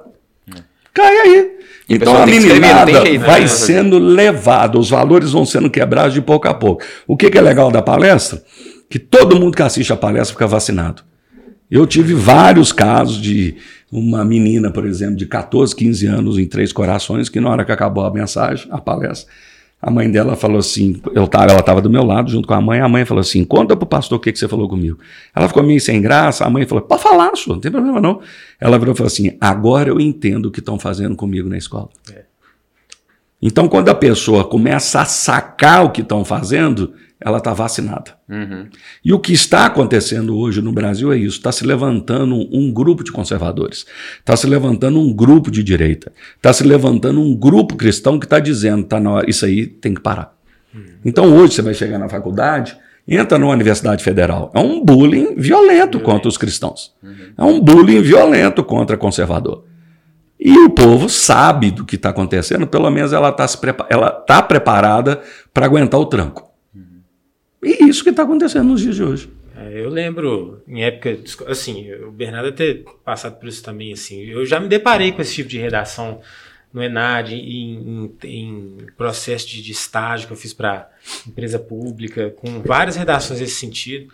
Eu, lembro, eu fiz, também fiz administração numa, é, numa faculdade particular que tinha um, tem um viés econômico liberal, assim. E eu aconteceu isso. Eu só fui entender que na escola eu só aprendi sobre a história e economistas de esquerda. Só de um viés. Quando eu aprendi na faculdade de que direito. tinha os de direito, que existiam. É, existia o outro lado. Ué, eu aprendi isso? na escola Marx, mas não aprendi Mises, que eu vi na faculdade. Eu aprendi é, Keynes, mas eu não aprendi Hayek, na, que, que é o que eu aprendi na faculdade depois. Eu lembro da professora exaltando revoluções. A gente fez trabalho sobre esses caras todos e tal. E... Essa semana mesmo, um amigo meu Estou tentando lembrar quem é. Ele é um advogado. Um dia o professor mandou ele fazer um trabalho para defender um ladrão que roubou porque estava com fome. É o relativismo de novo. é a lógica do assalto, né? Eu sempre fui, eu sempre fui mal. Olha que coisa interessante isso. Olha para você ver como é que vão se relativizando as coisas. Então, é. você pode ver que na faculdade eles vão sempre tentar fazer com que o aluno defenda algo que, ele não acredita. que é errado. Que é errado. Aborto é errado, legalização das drogas é errado, pedofilia é errado, esse tipo de coisa que está acontecendo no nosso meio é errado, mas está sendo relativizado. Ah, não, em nome da luta contra o preconceito. É, ninguém é contra os direitos humanos, então se você falar contra, você é contra os direitos humanos, Olha, eu falo muitas para as pessoas o seguinte: isso aí presta atenção, quem está assistindo ouve de uma vez.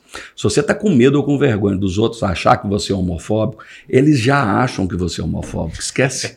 É. Esquece. Para de pensar que eles. Ah, eu vou ficar com medo deles achar que eu sou homofóbico. Você já é homofóbico para eles, sua corda, cai a ficha. É. Entendeu? Já toma posição logo, porque mesmo que você não tome posição, ele já acha que você é homofóbico só porque, você é, só porque você é cristão. Uhum. Verdade. É.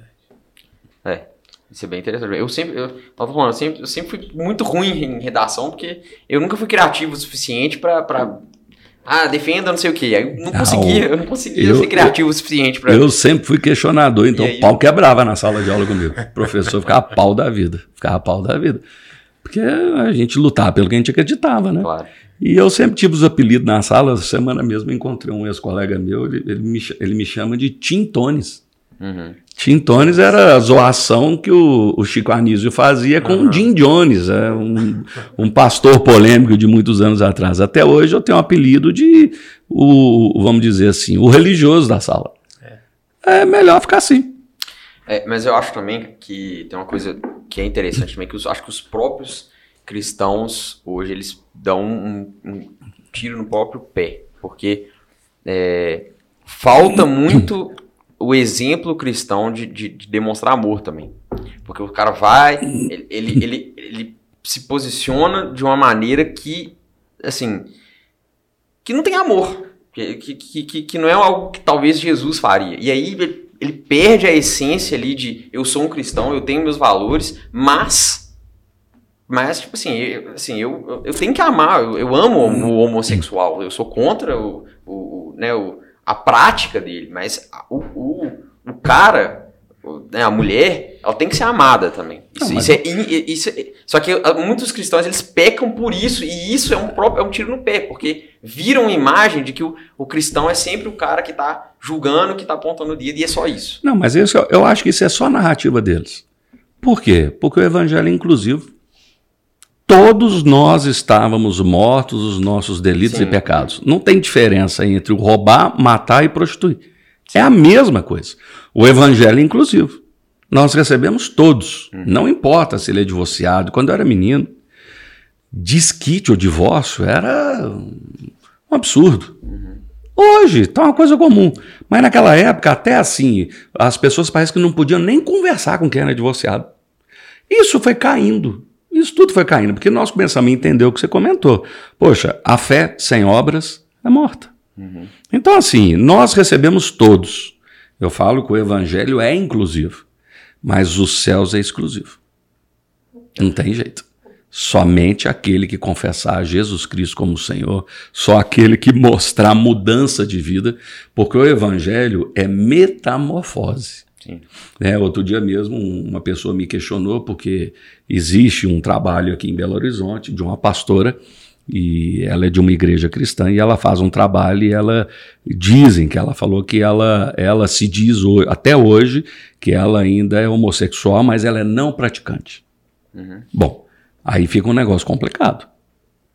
Por quê? Porque a Bíblia diz o seguinte: não vos conformeis com esse mundo. Uhum. É tomar forma mas transformai-vos pela renovação. Pela renovação. Então ela não foi transformada. Por quê? Porque transformar é metamorfose. A palavra lá é a largata que virou borboleta. Ou nós somos nova criatura ou não, não mudamos.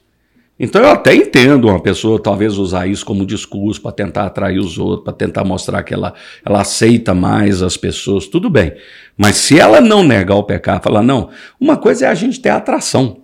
Eu falo, eu tenho um amigo meu, que é o, o David Ricker, que ele já foi homossexual, e ele tem um ministério que trabalha muito com a recuperação de pessoas que são homossexuais. São as pessoas que não querem mais viver na homossexualidade.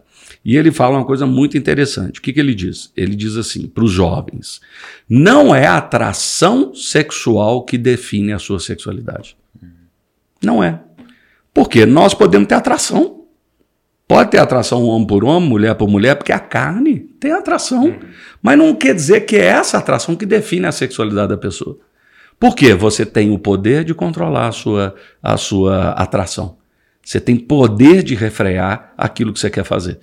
Senão, a gente matava um cara no trânsito, a gente teria dez mulheres, é, faria o que queria. Uhum. Por que, que a gente não rouba? Por que, que a gente não mata? Por que, que a gente não prostitui? Porque por amor a Ele, nós somos entregues ao matador todos os dias. Uhum. É por amor a Ele, é um sacrifício, é tomar sua própria cruz e seguir Ele. Isso é mudança de vida. Isso não tem lógica. Então, assim, eu aceito a pessoa quiser pregar o que ela quiser, mas se for perguntar para mim o que tem que fazer, é mudança de vida. Uhum. Agora, todos nós estamos no processo de santificação. Né? Ah, nós pecamos, nós somos pecadores. Agora, nós podemos ficar um dia sem pecar? Podemos. Podemos ficar dois dias sem pecar? Podemos. Podemos ficar um mês sem pecar? Podemos. Essa é uma caminhada. Pecou de novo? O sangue de Jesus nos purifica todo pecado, levanta a cabeça e parte para frente. Uhum. A caminhada não é a gente errar o alvo, é você continuar a caminhada. A gente pode errar, pô, todos nós erramos.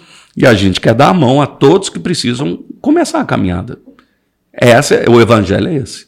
É você recomeçar. Pastor Márcio fala muito, uma coisa muito bacana, que todos nós temos marcas, todos nós temos cicatrizes. E a marca que nós temos com Jesus é a marca do recomeço. Jesus está pronto para recomeçar todo dia. Todo dia. E as misericórdias se renovam cada manhã. Todo dia. Então nós não podemos ficar parados no passado ou falar, ah, não, eu sou assim e não vou mudar. Ah, aí é o que o cara quer interpretar da Bíblia. Né? É, que a Bíblia fala né, que o Evangelho é conhecer a Cristo. Né? É, é, na oração sacerdotal, Jesus fala né, que, que tem uma vida eterna, que conheçam a Ti, Jesus falando. Né? E você vê em, em 2 Coríntios 3,18 falando que a partir do momento que você contempla a imagem de Deus e o conhece de perto, você vai sendo transformado de glória em glória à imagem do Filho.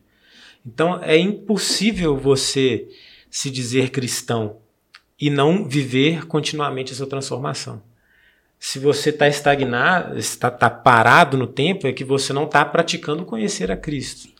Né? E se você não pratica conhecer a Cristo, é porque algo não está batendo, né? Porque você parou na caminhada ou parou você parou. Você é. parou. É. Então a pessoa é. não pode e você não chega no eu sou assim. Não, porque é, é o que você falou, o evangelho é eis que tu se fez novo, a nova criatura. A gente vai voltando para aquele propósito da imagem, ser a imagem e semelhança de quem Deus é. é. Hoje dentro da igreja começou a surgir muitos evangelhos, né? principalmente o tal da supergraça. Uhum. Ah, não, eu aceitei Jesus, bacana, eu não vou para o inferno, legal. Então vamos orar para assaltar um banco, vamos orar quando estiver no motel contra a mulher, que negócio é esse, pô? É, Deus abençoe os meus pecados. Entendeu? Não, não, tem lógica, não tem lógica, entendeu? Assim, é, nós estamos numa caminhada. Nós somos carne, nós somos pecadores, mas ele morreu na cruz para que a gente pudesse ser diferente. E essa é a caminhada nossa. Eu falo muito para os outros o seguinte, que tem muita gente que está preocupada com o destino, né? Ah, quando eu chegar lá, eu vou fazer isso, eu vou, eu vou ficar rico, eu vou ter tanto ministério, eu vou. A pessoa pensa só no resultado. Só que em lugar nenhum Jesus fala que ele é o resultado. Ele fala que ele é o caminho. É uma caminhada. É como se você fosse viajar daqui para Nova York. Você fica o tempo todo da viagem reclamando da viagem. Na hora que você chega lá, o melhor da viagem você perdeu. Que é a viagem. Então, viver com Deus, o viver é Cristo. É o viver com Ele.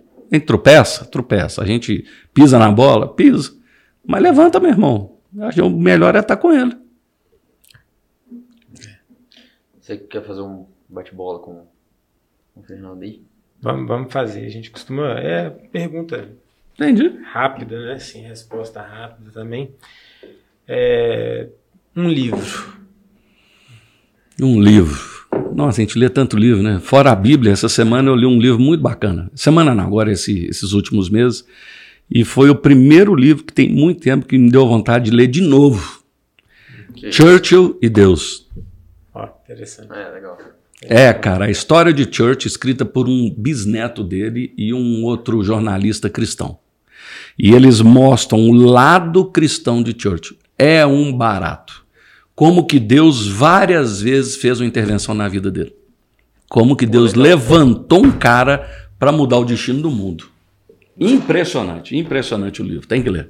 Legal. Church e Deus. E aí mostra muito a, a relação Churchill, que era um cara que defendia, ele tinha um chamado, defender a civilização contemporânea, o cristianismo.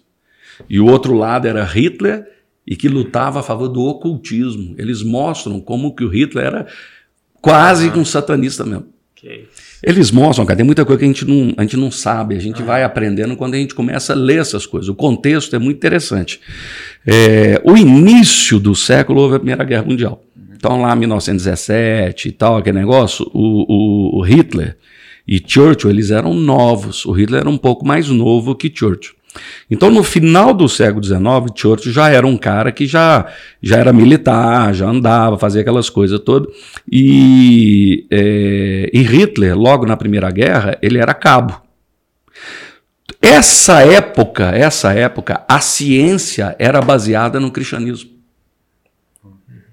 Nessa época ainda. Só que no final do século XIX que veio os conhecimentos do criacionismo com Darwin. Então o mundo nessa época estava começando a vir uma nova ciência sem Deus. A ciência aceitava Deus, cara. Era um trem uhum. muito curioso. Então, quando começa esse povo a viver essa fase, eles eram bombardeados com uma, um conhecimento, com uma filosofia do criacionismo, do, do, do, evolucionismo. do evolucionismo. Então, tanto Churchill como Hitler, eles viveram essa fase. A grande diferença foi o seguinte: Churchill, o pai abandonou a família, a mãe teve uns amantes, ele foi criado por uma babá que era cristã. E ela orava com ele e ela ensinou Legal. a Bíblia para ele. Então vai contando nove anos que ele viveu isolado da família, num colégio, internado, e essa moça ia lá. Ela praticamente discipulou ele. Então, os conflitos da vida sobre a nova ciência, se Deus existe, se Deus não existe, o evangelho estava na hora, na época certa, na vida dele. Então é muito bacana isso. Já o Hitler mostra como é que foi a caminhada nele no ocultismo. E aí vieram os primeiros franceses lá do, do kardecismo e o mundo é, espiritual, científico. Cara, o livro mostra esses dois lados. Muito interessante. Vale a pena ler. Muito legal, muito bom. É, um filme. Difícil, né, cara? Tem umas coisas assim, né? Você nunca eu para, gosto, para pra pensar, né? Eu gosto muito, cara. A gente, quando a gente vai fazer esses testes, uma vez eu fui fazer e a gente acaba batendo sempre nas mesmas pessoas, né? Eu gostava muito de, da história ou de Martin Luther King ou então o cara da África lá, África do Sul, né? O é, como é que chama? Que foi preso muitos anos também. É, o que foi presidente da, da, da África do Sul, da Mandela. Mandela. Esses caras, filmes sobre histórias de grandes atores assim, eu sempre gostei. O Churchill mesmo, a história dele tem um que é, acho que é o, é o dia D, o dia decisivo, tá ah, até aí no, no, no, coisa, eu gosto muito. Todo, todo filme de história eu gosto. Você pode assistir aí a vida de, de, de tem um seriado do, daquele cara também, era, era o, o ai, Lenin, Stalin e o outro é o Trotsky. Uhum. Tem a história do Trotsky no, no, no, no, Netflix? no Netflix, vale a pena ver. Ah, legal. Entendeu? Filme, eu gosto de filme de história das pessoas mesmo. É bom para aprender bastante, né, gente? É, família para você. Ah, bicho, família é tudo, né? Ainda mais eu, assim, perdi meu pai aos 16 anos e a família se uniu muito, né? Eu e meus irmãos, assim, é, é, tão interessante que é uma coisa triste nos dias de hoje. A gente vê sempre quando alguém morre, é que você vê o caráter da família, né? Começa a ter uma brigaiada por é. causa de herança. E assim, quando meu pai morreu, eu tinha 16 anos, meu irmão mais velho 26. Nós nunca tivemos problema, cara, em dividir os bens do, dos pais. Nunca.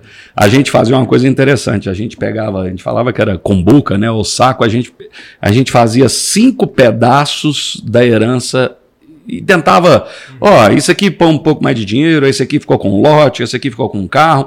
Bom, equilibra aí, equilibra aí. Na hora que você vê que tá tudo igual, tudo igual, ninguém sabe escolher qual é o melhor, a gente sorteava. Então ficava cinco montes de coisas que tinham entre nós e sorteava. Depois que sorteou, aqui, você vai vender o carro, vende para mim, eu quero comprar o carro. Não, aquele lote você tem em tal lugar. Depois faz os acordos. Né? Depois faz os acordos. Mas a gente fazia cinco, que éramos cinco irmãos, uma irmã e mais quatro homens, que a gente fazia tudo junto. Então, assim, eu vejo como é que os irmãos sempre foram, sempre um mais preocupado em cuidar do outro. Bem legal. Então, e na minha família, com os meus filhos, eu fiz isso com eles. E eu tive uma oportunidade bacana quando eu voltei para os Estados Unidos em 2007, 2010. Eu fiquei três anos na Flórida. O Felipe, a Fabiana tinha 11,5, lá em casa é de 5 e 5. A, Felipe, a Fabiana 11,5, a Nandinha 6,5, o Felipe 1,5. São de 5 em 5. Nós passamos três anos juntos, cara, morando na Flórida. Eu, a Flávia e os meninos. Então, assim, a gente se uniu demais, demais. Não, isso aí é, é muito bacana. E agora vai chegar no final do ano, é a época de festa lá em casa, porque a Fabiana é 31 de dezembro, Ó, a Fernanda é 010101, ó. dia 1 de janeiro de 2001. Vamos fazer uma festa só pra todo mundo. E o Felipe é 2 de janeiro, Três dias seguidos. três dias seguidos. É, Vai chegar na época da festa festa. é bom. Aí é bom. É Cara, a família, eu falo muito pros meninos, eu falo, ó, se eu pegar vocês dois, vocês dois ou três brigando, eu vou espancar os três. É, É, o Nilton. Porque no final da vida, no final da vida, vocês têm que ser os melhores amigos. A gente pode ter ótimos amigos e tal, mas no final da vida, meu irmão, sempre o irmão é o mais importante. Sempre é aquele que vai pagar o preço e é o que precisa pagar o preço, né? Então, família é o lado mais importante que a gente tem, né? Isso aí. E para acabar, o Brasil para você. Ah, o Brasil é uma paixão nossa, né, cara? Nossa, mas é pátria amada, né? Desistir não. Dá vontade de explodir às Não, vezes, mas a gente ama.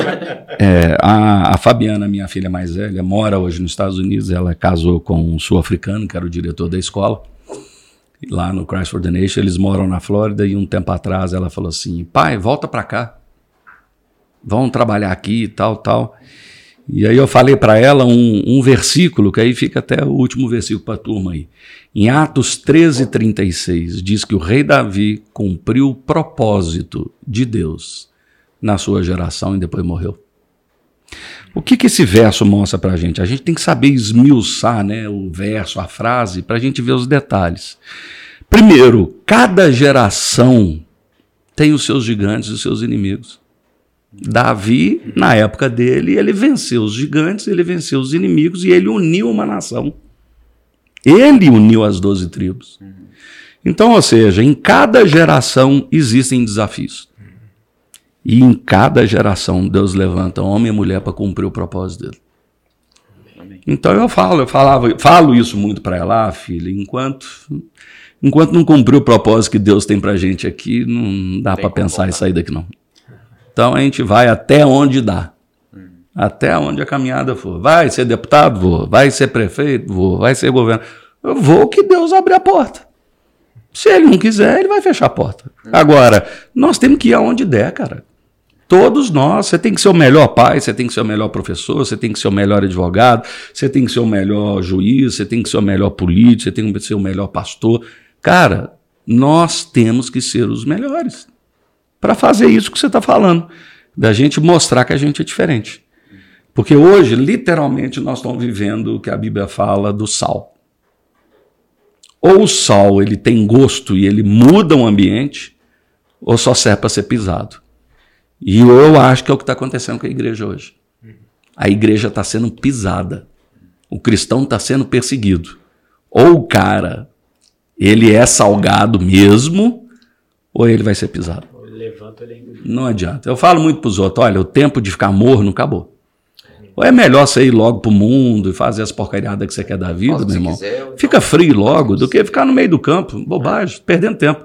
Eu tinha um tio que era pastor, o Paulinho Mazzoni conhece muito ele também, o tio Glaico. O tio Glaico falava que o cara que fica andando com um pé na rua, um pé no meio fio, vai bater no poste. É, fato. Entendeu? Então, assim, vai logo, vai viver a sua vida no mundo afora, porque ou você vira crente mesmo, ou você vira um cristão quente, fervoroso, ou então, meu irmão, o diabo vai pisar no você demais. E o diabo tem medo da gente. Essa é a verdade. Porque ele fica tentando lembrar a gente do passado e a gente fica lembrando ele do futuro. Nós vamos para o céu e ele vai para o inferno. É verdade. Aí, Fernando, obrigado. Você quer, você quer falar para o pessoal é, onde que eles te encontram, as suas redes sociais? Bom, enquanto o Instagram não, não vetar a gente, né? É. Né? Não, do jeito vai, que eles estão fazendo com a gente. Só semana aí já me bloquearam o Instagram, o Facebook, o, o YouTube, né? É Fernando Borja Oficial. A Flávia é Flávia Borja Oficial também.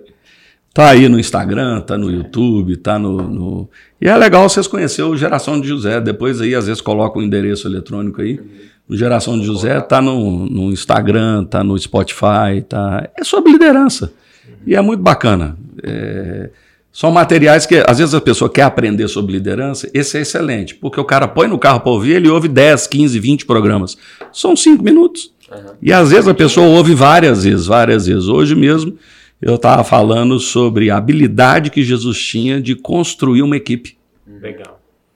Quem é que com tão pouco tempo e com tão poucos recursos conseguiu fazer tanta gente tão diferente fazer parte de uma equipe que mudou o mundo? É verdade. É, é muito bacana. E é muito material do Bill Hybels. É muito legal. Muito legal. É que não, não falta é, não falta é material. Isso aí. É, bom demais, Fernando. Obrigado mesmo pela sua presença aí. Foi é, uma, honra mesmo. Uma honra Eu que agradeço. Ao Espero... Caio, ao Bernardo e ao a Fiscale. É, e o outro é líder, como é que chama? O Leadercast. Leadercast. Obrigado ao Leadercast. Se Deus quiser, logo, logo esse Leadercast vai estar tá aí, voando também. Voando, se Deus quiser. Né? Se Deus quiser mesmo. Jesus, é isso aí. Espero que você tenha gostado, espero que isso tenha abençoado a sua vida. Então, não se esqueça aí de se inscrever se você ainda não é inscrito, compartilhar esse vídeo com quem precisa escutar e até a próxima. Até mais.